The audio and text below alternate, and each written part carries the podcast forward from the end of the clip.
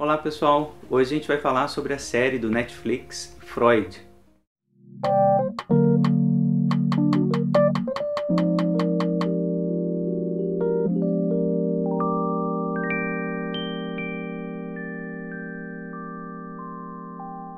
A Netflix lançou uma série super interessante chamada Freud, que a princípio gerou uma expectativa né, em todo mundo que seria uma série biográfica, uma série que histórica, né, para falar um pouquinho de forma romanceada, ficcional da história do Freud. Para decepção da maioria dos meus colegas, meus amigos, né, todo mundo que eu perguntei aí nas redes sociais a opinião, né, uma opinião inicial sobre a série, para a maioria dessas pessoas foi uma grande decepção, porque desde o início fica evidente a série não retrata de forma biográfica, né, através dos relatos históricos que a gente tem, aquilo que o Freud efetivamente vivenciou.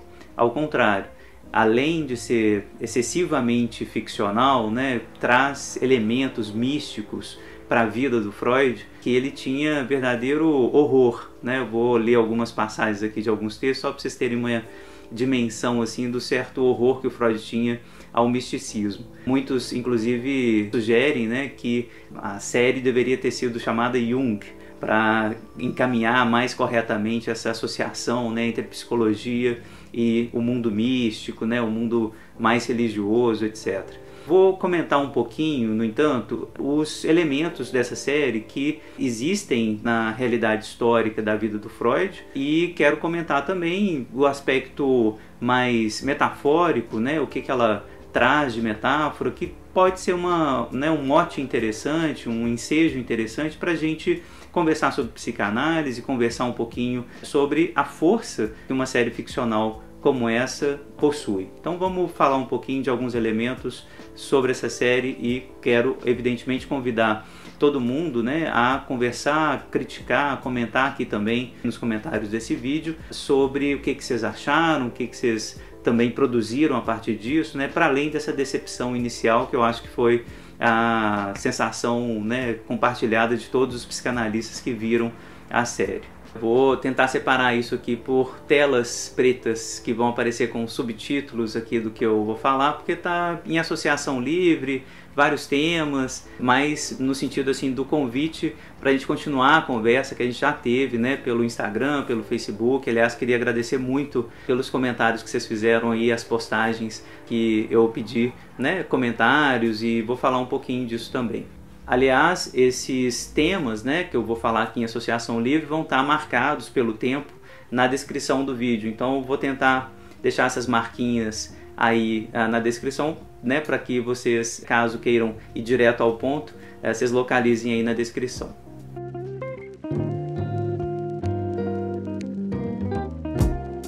Um elemento fundamental na, na série é a Salomé, Fleur Salomé, que até onde a gente sabe, claro, não existiu, né? Freud não transava com as suas pacientes, é muito importante lembrar disso. Aliás, isso é uma das recomendações mais clássicas, fundamentais né, da psicanálise, não ter relações sexuais, relações de intimidade com os seus pacientes. O Freud até tinha uma relação de intimidade depois e durante a análise, isso vai mudando muito ao longo da história da psicanálise, né?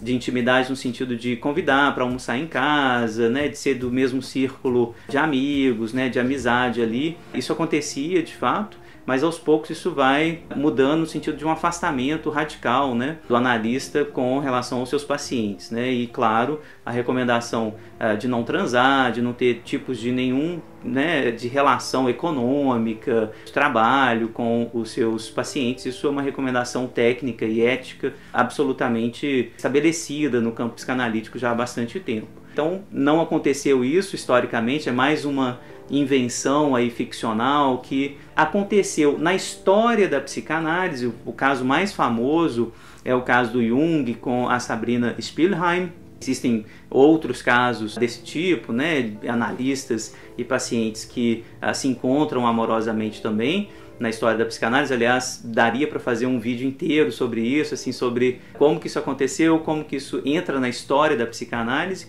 mas com Freud isso não aconteceu. Até onde a gente tem, evidentemente, né, relatos históricos disso. A Salomé, né, essa Fleur Salomé, muito provavelmente é uma homenagem dos roteiristas a uma figura fundamental na história da psicanálise, na história do século XIX para o XX, né, que é a Lou Andreas Salomé, que foi paciente do Freud, que foi uma mulher exuberante à frente da sua época, namorou o Hilke, que causou um estilhaçamento no coração do Nietzsche, né? Nietzsche foi absolutamente apaixonado por ela, enfim, uma mulher que estava circulando pela nata intelectual da Áustria, da Europa como um todo, da Alemanha, e ela certamente foi uma figura amorosa, né, muito próxima do Freud, uma figura intelectual muito poderosa, né, assim, que escreveu bastante, que fez também uma parceria intelectual com esses uh, diversos intelectuais da, do século XIX. Recomendo muitíssimo essa carta aberta a Freud, uma carta linda que ela escreve ao Freud, né? Está editado pela editora Princípio e recomendo a correspondência completa entre Freud e Luandras Salomé. Então, uma relação que de fato existiu, mas que de forma alguma é atravessada nem pelas vivências místicas, né? Isso não aparece na obra da Salomé e também não é atravessado, claro, pelas relações sexuais, etc. Isso também não acontece. Mas é uma figura que está ali um pouco como presença que aconteceu.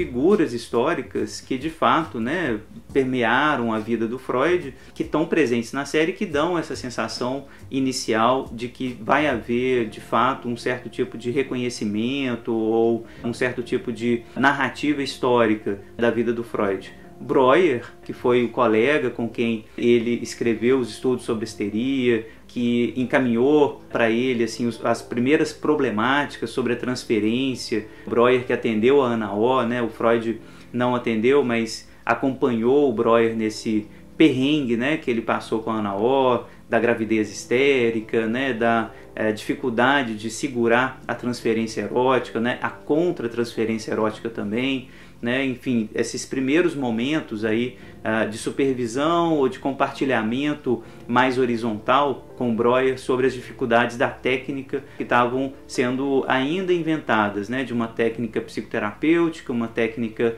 que vai vir a ser a técnica psicanalítica. Então Breuer, que aparece ali como um tutor, como um professor mais velho, de fato teve um pouco esse papel na vida do Freud. Também o Meinert, que aparece, né, onde o Freud trabalhou de fato nesse hospital em Viena, onde de fato foi muito rechaçado né, nas suas primeiras pesquisas sobre hipnose. O próprio Freud relata isso no seu estudo autobiográfico, né, na, em todos os relatos que ele faz sobre a história do movimento psicanalítico. Isso está bem descrito nesse livro que eu recomendo para vocês, que é o Peter Gay, Freud, né, Uma Vida para o Nosso Tempo, está editado pela Companhia das Letras. Nesses primeiros capítulos está a narrativa muito, muito bem feita, né, um livro muito bem escrito sobre a obra e a vida do Freud, né, esses elementos iniciais do Freud que vai para Paris, que começa a estudar a hipnose, mas que vai abandonar a hipnose um tempo depois, né? Esse, aliás, um elemento que aparece na série com muita força, né? Assim,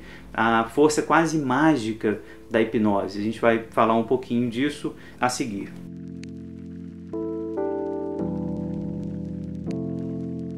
Quanto à hipnose, é super interessante então retomar, né? Eu já falei muito disso nas lives que eu tenho feito agora durante a quarentena aí da Covid-19, que o Freud ele abandona a hipnose muito cedo, né? Por questões pessoais, né? Ele se julga incapaz de hipnotizar todo mundo, julga também que nem todo mundo tem essa sugestionabilidade, essa complacência necessária para que haja hipnose. Então ele vai abandonando o método aos poucos e não só por isso, por essa incapacidade e por essa impossibilidade, mas também porque ele vai percebendo que o método da associação livre, ele tem outros tipos de funcionamento, ele tem um outro tipo de processo e de resultado que interessa mais a ele, que é a perlaboração, que é um ganho de sentido feito pelo próprio paciente Né? O analista ele vai saindo dessa cena terapêutica como alguém que faz a sugestão, que impõe um determinado caminho muito diretivo e vai dando ao paciente a prerrogativa da sua própria história. O paciente que tem que guiar o processo analítico, ele dita o tempo, ele tem que dar conta no seu próprio tempo, o paciente, daquilo que ele traz, daquilo que ele vai elaborar. Não é o analista que tem que dizer para ele o que ele tem que fazer, o que ele tem que esquecer, o que ele tem que pensar. Então, aos pouquinhos, essa lógica tão assimétrica e diretiva do campo eh, da hipnoterapia vai cedendo lugar para uma outra lógica, que é a lógica de uma certa autonomia do paciente, uma certa lógica da perlaboração e do reconhecimento do inconsciente, do tempo desse reconhecimento, que é lento e depende especificamente do caso a caso. A lógica do caso a caso, do, da singularidade, começa a substituir a lógica da hipnose. Então essa hipnose que aparece ali na série, ela é muito mágica, ela é muito poderosa. Então minha recomendação é que a gente interprete isso que está aparecendo ali na série como um certo tipo de metáfora para outra coisa. Então a Salomé, aquela condessa, enfim, nobre húngara, que é a mãe adotiva da Salomé, que hipnotiza com muita maldade a Salomé para que ela hipnotize outras pessoas, enfim, todo esse enredo de dominação, complacência, passividade nos exige uma interpretação que não é mais do campo da hipnoterapia. Né? Imagino que os colegas da hipnoterapia, né, aqueles que seguem Milton Erickson, né, toda essa escola né, da hipnoterapia também se sentem muito frustrados, decepcionados com a série, porque mais uma vez pintam a hipnose como alguma coisa meio mística, meio mágica e estragam, por assim dizer, né? produzem mais uma vez um certo tipo de estereótipo uh, que estragam essa técnica que ainda existe, né? uma técnica terapêutica importante né? e que é representada de maneira geral no campo do mágico, do místico. Mas, enfim, o que eu gostaria de propor a vocês é que vocês interpretassem a presença, então, da hipnose na série como parte daquilo que a ficção quer nos convidar a pensar, que é algumas pessoas são profundamente influenciáveis. Existe o desejo de ser influenciado, de ser dominado, existe o desejo de dominar, existe o desejo de controlar a mente é, das pessoas. É para isso que a psicanálise quer apontar. Ali onde tem um excesso místico, a gente vai fazer ver a presença do desejo.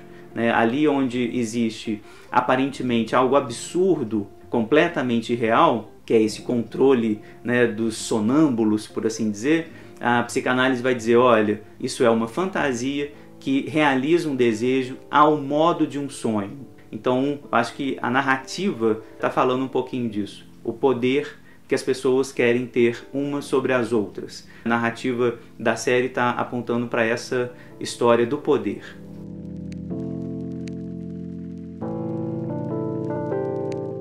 Da mesma forma que a hipnose, aparece toda aquela dimensão mística do Tautos, um elemento poderoso, né? um tipo de xamã. Tautos, pela pesquisa que eu fiz aqui na internet, é um xamã, uma criança que nasce com alguns defeitos físicos, né? ou com alguns elementos físicos que apontam para uma certa escolha divina dessa criança como um xamã, como alguém que tem acesso a poderes mágicos. Né? Então, a criança que já nasce com todos os dentes, ou a criança que nasce com um dedo a mais, pequenos sinais que vão ser interpretados por uma determinada comunidade como sinais do divino, né? um sinal do mágico, do místico. Esse tautos, então, seria esse elemento aí poderoso, místico, que dá a Salomé, no caso, essa personagem, esse poder de controlar a mente das pessoas. Essa, mais uma vez, é um tipo de estratégia narrativa para meio que vender uma série, uma narrativa, porque seduz,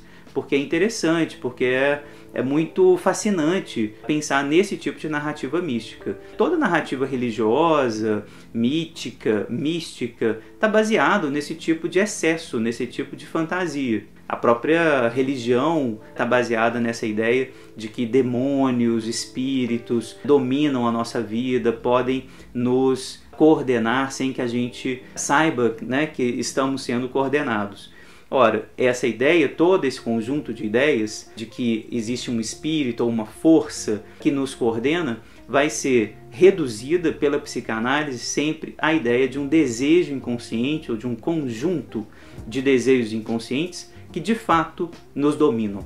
Então, ali onde há um espírito, onde há um demônio, onde há uma força incoercível, o Freud vai fazer ver ainda e sempre o inconsciente, né? o inconsciente singular ligado à história pessoal, singular, individual de cada pessoa, ou seja, não é uma força universal, não é uma força que independe da história de cada um, essa força, essa força inconsciente que determina os nossos atos, que determina os nossos pensamentos e desejos, são forças inconscientes, porém sempre históricas, sempre determinadas pela nossa história singular individual. Então, esse tautos pode ser uma metáfora do desejo inconsciente, mas sempre lembrando, esse desejo para a psicanálise é marcado por uma história singular não é o mesmo para todos, não é um solo comum, uma essência divina ou demoníaca que todos nós temos. É um paradoxo importante para a gente trabalhar sempre. É importante dizer que todo humano é atravessado pelo pulsional, atravessado pelo desejo inconsciente. Mas cada desejo inconsciente, cada circuito pulsional de cada humano é único não há um circuito pulsional que se repita, não há uma pulsão que seja a mesma em todos. A lógica de funcionamento, é claro, é a mesma: processo primário, contido pelo processo secundário. O circuito, no entanto, das fantasias, dos desejos, como que isso vai se arranjar, é absolutamente singular.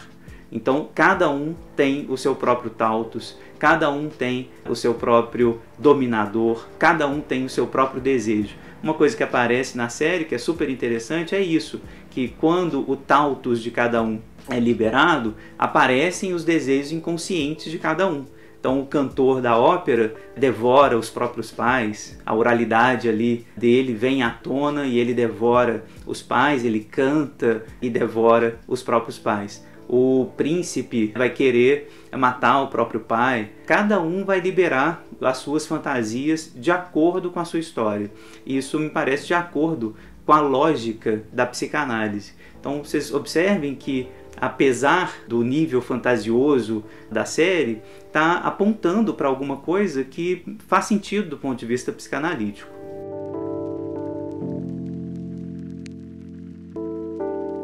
Outro elemento que incomodou muito os colegas né, nos comentários uh, que eu recebi no Instagram, no Facebook, é a presença da cocaína né, do Freud. De fato, ele usou cocaína, ele recomendou cocaína durante muito tempo para a Marta, né, a noiva dele na época, para os colegas, tentou tratar o vício de morfina né, de um amigo com a cocaína. Esse tratamento deu muito errado, né? O amigo veio a morrer. Enfim, o Freud ele tem sim uma pesquisa sobre cocaína, foi um dos primeiros pioneiros, né? A descobrir os efeitos anestésicos da cocaína. É uma pesquisa que está muito bem documentada também no livro do Peter Gay e que está é, resumida um aspecto né, dessa história aqui nesse artigo, o episódio de Freud com a cocaína, o médico e o monstro, do Décio Gurfinkel. Eu vou deixar o link na descrição do vídeo para vocês terem acesso a um pedacinho né, de interpretação dessa história que é muito mais complexa do que acontece na série. Né? Na série, o Freud é cocainômano, né? E isso não aconteceu de fato. Freud usou cocaína pra, como estimulante, como anestésico, né? Estava no início ali da descoberta dessa droga e aos pouquinhos ele descobriu que era tão infernal quanto essas outras drogas que ele estava tentando tratar, né? Então a ideia de psicofarmacologia, a ideia de tratamento da saúde mental através das drogas, estavam começando também a entrar no campo científico de forma muito consistente e o Freud estava ali nesse meio, trabalhando nisso. O professor Décio aqui nesse artigo vai apontar para elementos super interessantes, assim, que eu acho que mais uma vez a série permite que a gente volte, né, e reestude, retome. Então é um elemento que aparece na série que diz um pouquinho da, da história do, do Freud, mas que pinta a história de forma muito excessiva de novo. No artigo do Décio Goffin, que eu, ele vai citar inclusive uma passagem interessante para vocês verem como que essa metáfora do místico está presente na escrita do Freud desde muito cedo. Né? Então, nesse texto, que é final do, do século XIX, antes, claro, da invenção da psicanálise, olha só o que, que o Freud vai dizer. Num lugar de um marasmo lentificado, observamos uma rápida deteriorização moral e física né, com o uso da cocaína. Estados alucinatórios, agitação similar ao delirium tremens, mania de perseguição crônica, caracterizada, na minha experiência, pela alucinação de pequenos animais movendo-se pela pele, e a troca da adição da amorfina pela adição à cocaína, tais foram os tristes resultados de querer exorcizar o diabo por intermédio de Beuzebu. Isso é o Freud falando. A metáfora que ele usa, né, e essa metáfora religiosa está muito presente na obra do Freud, né? Depois ele reconhece que o inconsciente muitas vezes, né, é o diabo, ele entra no, no lugar do diabólico, é o tautus, né, é o espírito demoníaco, mas ele sempre vai fazer a redução, sempre. Ali onde o religioso vê o demoníaco, nós psicanalistas devemos ver o desejo inconsciente, que é histórico, que não tem nada de imaterial, que não tem nada de espiritual. Nós vamos sempre tentar reduzir todos esses fenômenos místicos à realidade libidinal, concreta, das excitações trocadas nos corpos dos humanos. A gente não vai para o místico, mas ele usa essas metáforas. Então a série, me parece, se aproveita disso né, e constrói uma ficção nessa direção com relação à cocaína, me parece que o que tem que ser grifado aí, mais uma vez, é um certo efeito pernicioso dessa imagem que é construída do Freud. Aliás, essa série acho que entra no campo, né, assim, daquelas imagens que tentam destruir completamente, criando um Freud meio místico, tentam destruir a reputação né, da psicanálise, do Freud, etc. A gente pode incluir essa série assim nesse campo que eu tenho chamado de antifreudismo, como se o Freud fosse então né, um louco, um charlatão, um cocainômano, né, um drogado, etc. É, se a gente não lê os relatos históricos, né, a longa produção teórica do Freud, né, se a gente não lê os relatos historiográficos né, que acompanham a vida do Freud, a gente pode ser levado a essa interpretação que é uma interpretação completamente equivocada.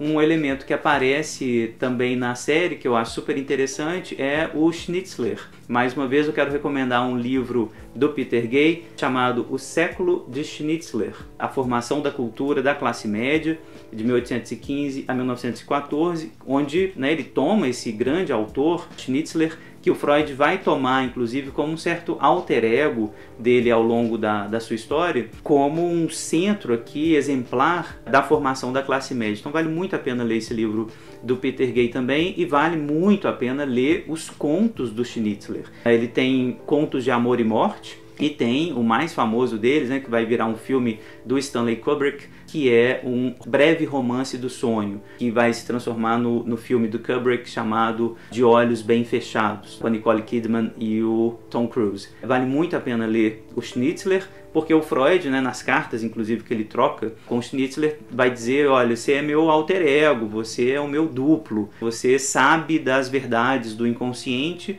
e consegue traduzir essas verdades do inconsciente através da literatura. E o Schnitzler me parece ali na série como esse poeta, escritor, né, esse cara da arte, do campo da arte, que vai levar o Freud a aquelas experiências ali da festa onde está todo mundo pelado, vai reproduzir um quadro artístico. Então assim, é uma presença interessante, né, mais uma vez pegando um pequeno ponto da referência histórica e transformando isso num elemento ficcional. Mas mais uma vez é um convite interessante para a gente pesquisar quem foi o Schnitzler, qual que é a relação entre Freud e Schnitzler. Vale muito a pena, recomendo vivamente a leitura do Schnitzler né, e da produção né, que já existe entre a obra né, do Schnitzler e a psicanálise. Quero deixar uma recomendação sobre essa história entre Freud e Schnitzler do livro da Noemi Moritz Kohn, Freud e seu duplo. Vale muito a pena ler esse livrinho. Fala da psicanálise e da literatura como um todo, mas comenta bastante sobre a presença do Schnitzler, né, sobre a presença desse duplo do Freud, que é o escritor criativo. Então, vale a pena ler esse livrinho aqui também. Quanto ao Schnitzler, recomendo vivamente né, os contos de Amor e Morte, está todo lançado pela Companhia das Letras, e esse aqui, o breve Romance do Sonho, que vai dar origem ao filme do Kubrick, né, de Olhos Bem Fechados. Então, vale muito a pena ler o Schnitzler e ler a psicanalista Noemi, que vai falar sobre o Schnitzler e a psicanálise Freud.